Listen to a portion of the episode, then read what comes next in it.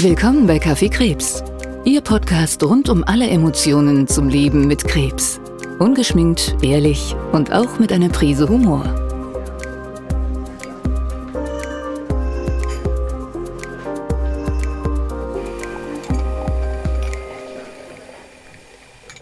Hallo und herzlich willkommen zu einer neuen Folge Kaffeekrebs. Mein Name ist Moni Klein. Schön, dass du heute wieder dabei bist. Ich habe ein sehr inspirierendes, ansteckendes und tolles Thema heute für dich mitgebracht. Es geht um positives Mindset und das dritte Mal heute bei mir zu Gast die wundervolle Nicole Staudinger. Herzlich willkommen, liebe Nicole. Ich also eigentlich könntest du immer kommen. Das ist so nett, mit dir sich äh, zu ich unterhalten. Ich kenne jetzt jeden, weiß ich nicht, Dienstag oder ja, so. Ne? Äh, ich hätte ja überhaupt keine Schwierigkeiten. Wir hätten zumindest mal auch viel, viel Material, worüber wir reden können. Und heute habe ich mir überlegt, wir hatten ja in, deiner, in der ersten Folge mit dir über deine Erkrankung gesprochen. Das Hauptthema ist natürlich in unserer Strecke mit dir das positive Mindset, Umgang mit schwierigen Situationen. Das hatten wir in der zweiten Folge als, als Kernthema. Und heute möchte ich so ein bisschen anschneiden, wo dich das alles hingebracht hat. Also was du alles auch gemacht hast, wo, wozu du dich motiviert hast dann nach der Krebserkrankung. Aber bevor wir das tun, wieder schwarz, ne? Wieder schwarz. Wieder schwarz. Komm, was frage ich überhaupt? Ich kenne dich mittlerweile. Also einmal für dich Kaffee in schwarz. Für mich auch ganz wieder öde. Ich Latte Macchiato mit Hafermilch. So, nämlich. Und wenn die Hafermilch nicht da ist, nimmst du Sojamilch. So, danke schön. Man merkt schon, du warst ein paar Mal hier und ja, wie gesagt, du darfst jederzeit wiederkommen. Aber bevor wir uns verabschieden, wollen wir erstmal loslegen. Also nach deiner Krebserkrankung. So, tiefes Tal. Du hast dein erstes Buch geschrieben und dann hat sich irgendwie, also nicht nur natürlich durch die Krebserkrankung hat sich dein Leben verändert, sondern auch, wie du damit umgegangen bist. Durch deine humorvolle Art, würde ich sagen, oder? Das ist so ein Bestseller geworden, der, der, erste. Ja, es durften alle Bücher ein Bestseller werden. Und das erste war ja so ein Überraschungserfolg. Das äh, war ja eine 5000 Auflage. Das ist nix. Also wir haben über 7000 Buchhandlungen in Deutschland. Und das war mein Liebhaberbuch. Ich habe mhm. gedacht, wenn ich es nicht schaffe, dann haben meine Kinder was in der Hand. Ne? So war das gedacht. Mhm. Dann ist also über Nacht auf die Spiegel-Bestsellerliste eingestiegen, weil die betroffenen Frauen sich das untereinander empfohlen haben. Ich hatte ja vor der Erkrankung Schlagfertigkeitsseminare für Frauen gegeben. Mhm. Ein einziges Seminar Seminar. Da war ich schon mhm. krank. Das war am 8. Mai 2014. Am 17. Juni kam die Diagnose.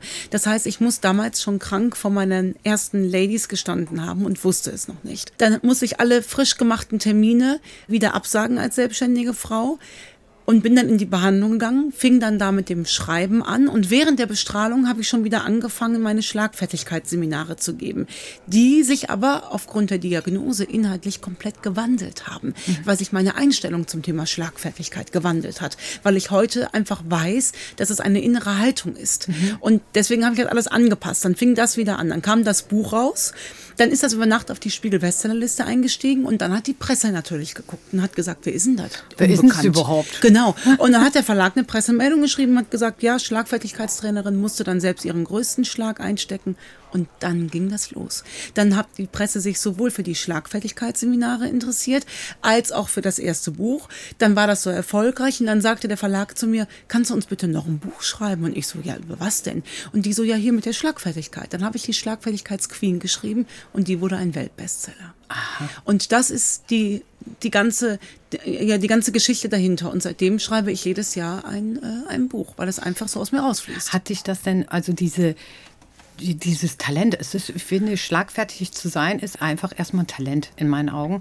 Hat dich das denn während deiner Krebszeit weitergebracht? Also ja. in Gesprächen mit Ärzten zum Beispiel ja. oder so? Ja. Kannst du ein Beispiel nennen? Weniger in Gesprächen mit Ärzten, weil bei denen sah ich keinen Grund, schlagfertig mhm. zu sein.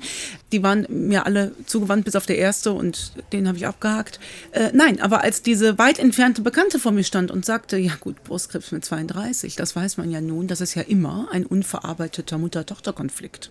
Mhm. Aber vielleicht lernst du jetzt mal deine Prioritäten richtig zu setzen. Da war ich schon sehr dankbar dafür, dass mir die Antwort, du, Prioritäten ist ein gutes Stichwort. Weißt du, wo ich jetzt anfange? Bei dir. Dass mir die binnen zwei Sekunden eingefallen ist. Und Schlagfertigkeit ist für mich die Frage, wem ich es zugestehe, mhm. mir wertvolle Lebenszeit durch Ärger zu klauen. Mhm. Und dieser Gedanke der ist natürlich während einer Krebstherapie, kommt der etwas schneller zu tragen, weil die Zeit ja auf einmal so angezählt ist.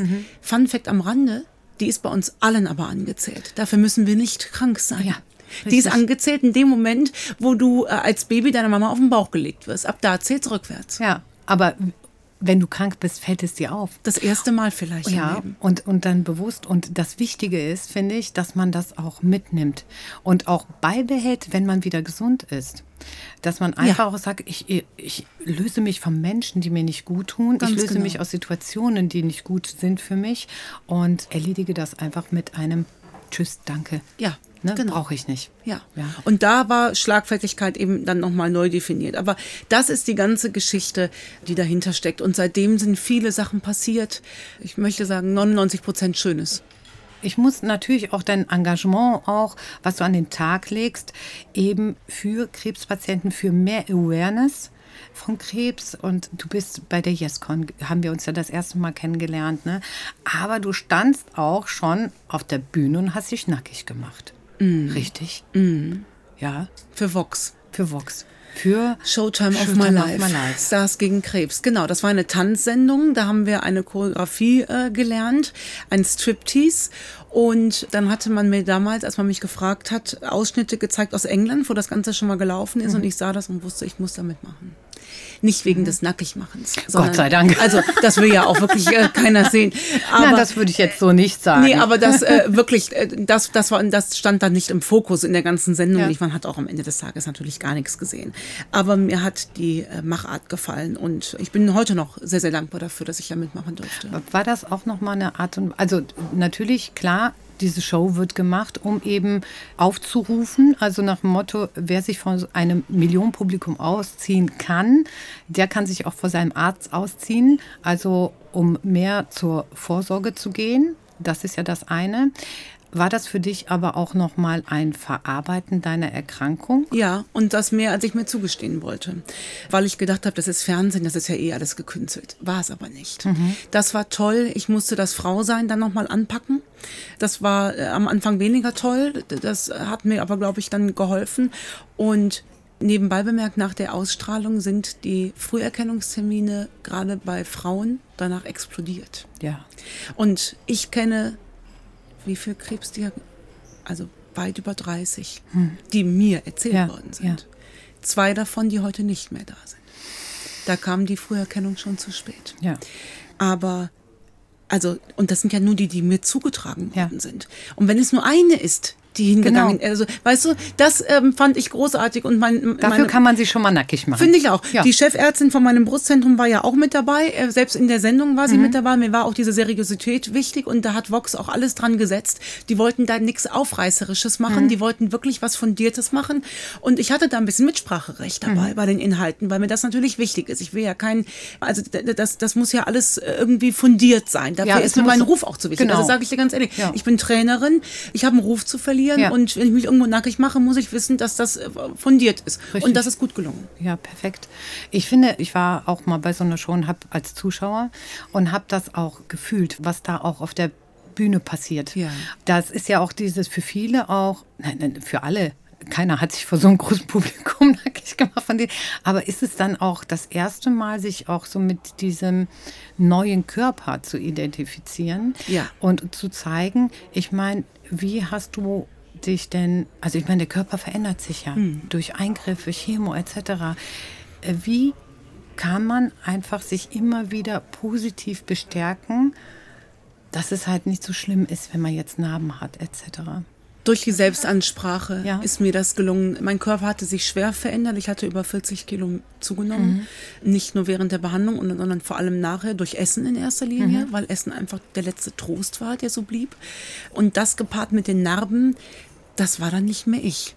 Und da bin ich dann, da habe ich auch ein Buch drüber geschrieben, ich nehme schon zu, wenn andere essen, heißt das, äh, dieses, dieses Zurückholen auch durchs Laufen. Das gibt, äh, bin ich sehr dankbar dafür, heute ein Körpergefühl zu haben, von dem ich mich persönlich besser repräsentiert fühle. Würdest du sagen, es ist befreiend, sich mal natürlich dann, wenn der Zeitpunkt da ist, das entscheidet natürlich auch jeder für sich, aber ist es dann befreiend, einfach auch mal seine Narben zu zeigen und nicht immer zu verstecken? Oder sagst du, das hat mir, also das hätte ich jetzt auch nicht gebraucht, ich hätte mich auch anders akzeptieren können? Ich glaube, ich hätte das nicht gebraucht, wobei ich habe es ja schlussendlich ja. gebraucht. Ich habe mir noch nie Gedanken darüber gemacht, weil man ja die Narben, ja, es gibt dieses eine Bild oben ohne, wo ich die Brüste bedeckt halte, da sieht man die Narben, aber die Narben sind ja schön. Mhm. Die Narben sind ja schön verheilt, das ist doch mhm. alles in Ordnung. Ich musste nur von mir selbst dieses Bild des Frankensteins ablegen. Ja, ja. Das geht mir ähnlich. Bei mir sind ja die Narben sehr, sehr sichtbar. Und ich weiß, für mich war das am Anfang, ich muss diese Narben verstecken, ich muss sie irgendwann mal übertätowieren und, und, und. Und dann habe ich mir gedacht, nein, die erzählen meine Geschichte. Die ja. sind ein, ein Kapitel meines Lebens und ich muss das zeigen, um zu zeigen, okay, man kann auch mit und trotzdem kann man sich schön fühlen. Ja. Und man muss, also ich wachse jeden Tag dran. Ich finde, manchmal denke ich mir, oh Gott, vorher war halt auch einfach schöner, aber da auch positiv zu bleiben. Ja. Ja, äh, liebe Nicole, sind wir schon wieder am Ende, wir, wir zwei. Also wir sind einfach, wir sind zu schnell. Die, die Zeit ist zu schnell und wir könnten Stunden um Stunden noch erzählen. Und ich würde mich so gerne noch viel, viel länger und viel intensiver mit dir über all diese anderen Dinge unterhalten und über dein Mindset, über deinen Humor. Und da das heute unsere letzte Folge gemeinsam ist, also erstmal, habe ich gedacht, du hast ja auch einen Podcast. Ja, ja, leicht gesagt heißt ja, er. Mhm. Genau, sehr empfehlenswert. Äh, mal reinzuhören, habe ich schon. Äh, ich finde ihn toll. Und ich habe gedacht, äh, komm, mach du mal heute die Abmoderation. Ach ja, hier. wunderbar. Sie hörten Kaffeekrebs mit der entzückenden Moni und mit mir, mit Nicole Staudinger. Wir wünschen euch, dass die Sonne es auch an dunklen Tagen immer wieder durchs Fenster schafft und ihr mit euren individuellen Rucksäcken die Berge erst dann besteigt, wenn sie da sind und nicht dann, wenn sie vielleicht mal irgendwann kommen könnten. Schöner hätte ich es nicht sagen können. Vielen, vielen Dank. Ich danke Nicole euch Staudinger. fürs Zuhören. Tschüssi. Und mit diesem Appell möchte ich mich auch ganz herzlich bei dir da draußen fürs Zuhören bedanken, für deine Zeit. Ich hoffe, wir konnten dich inspirieren, motivieren, aufklären, was auch immer. Hauptsache, wir haben heute positive Energie bei dir ausgelöst. Und ja, hinterlass uns sehr, sehr gerne eine Bewertung. Wir freuen uns darüber.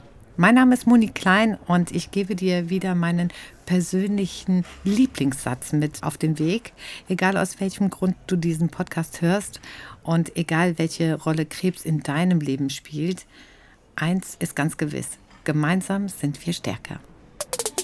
Mehr Infos unter www.kaffeekrebs.de. Dieser Podcast wurde Ihnen präsentiert von MSD Sharp Dome GmbH